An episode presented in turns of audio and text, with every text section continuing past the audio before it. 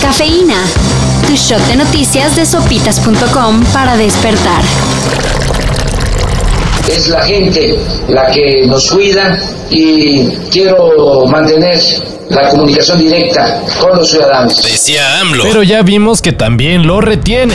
El viernes, miembros de la CNT le bloquearon el acceso al lugar donde se realizaba la mañanera en Chiapas. ¿Y saben qué? Le repitieron la dosis. Lo hicieron el día viernes por la mañana, ayer también, allá en frontera Comalapa y ahora aquí en Tapachul. Y no pudieron detenernos.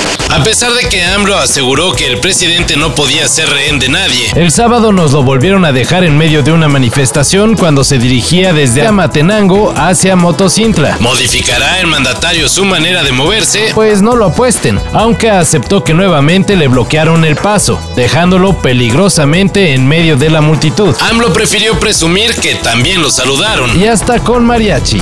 Ok, Este fin de semana el gobierno de Estados Unidos presumió que tras el atentado reportado en el aeropuerto de Kabul, en el que murieron 170 personas logró atacar un importante objetivo del Estado Islámico. y hasta batieron a un líder. Bueno, horas después del anuncio, se reportó otra explosión en las inmediaciones del aeropuerto de la capital de Afganistán, Hasta el momento se desconoce el número de heridos. pero se habla de la muerte de un menor.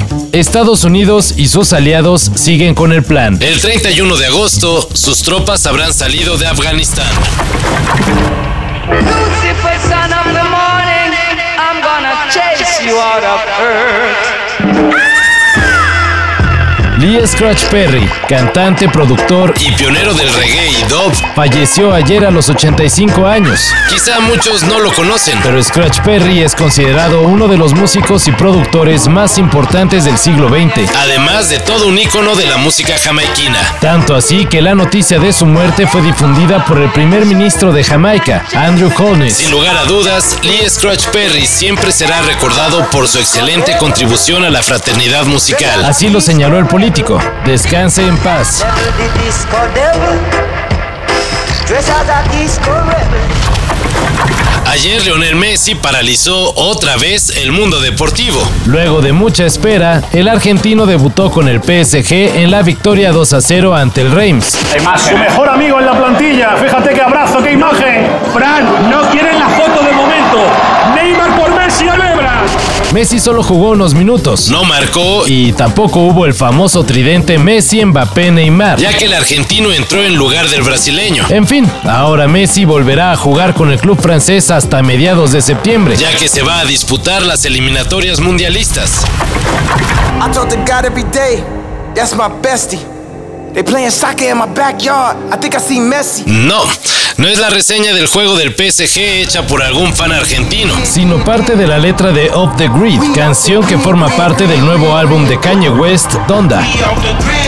Sí, por fin se estrenó, Y sí, hasta Kanye habla de Messi. pero ni con eso convenció. Algunas gemas entre montones y montones de relleno. Señaló Enemy. Uf, pero bueno, Mejor escúchenlo ustedes y decidan, tómense su tiempo, ¿eh? porque son 27 canciones. In a Rolls Royce, fucking on what you call it. Para eso y mayor información, En sopitas.com.